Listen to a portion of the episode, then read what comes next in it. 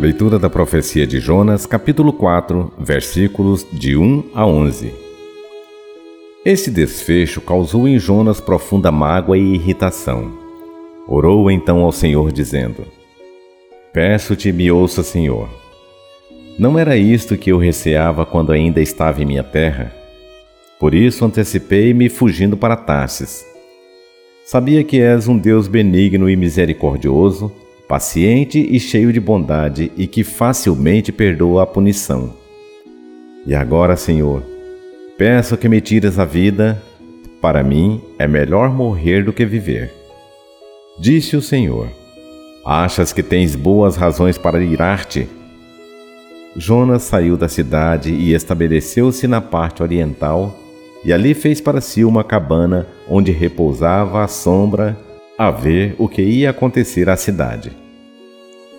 O Senhor Deus fez nascer uma era que cresceu sobre a cabana para dar sombra à cabeça de Jonas e abrandar o seu aborrecimento. E Jonas alegrou-se grandemente por causa da era. Mas, ao raiar do dia seguinte, Deus determinou que um verme atacasse a era, e ela secou.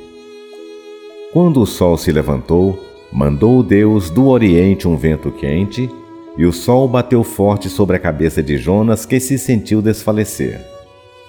Teve vontade de morrer e disse: Para mim é melhor morrer do que viver.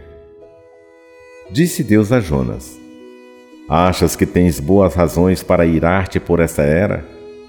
Sim, respondeu ele. Tenho razão até para morrer de raiva.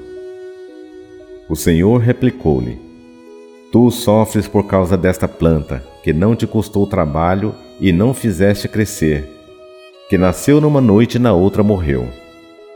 E eu não haveria de salvar esta grande cidade de Nínive, em que vivem cento e vinte mil seres humanos que não sabem distinguir a mão direita da mão esquerda e um grande número de animais?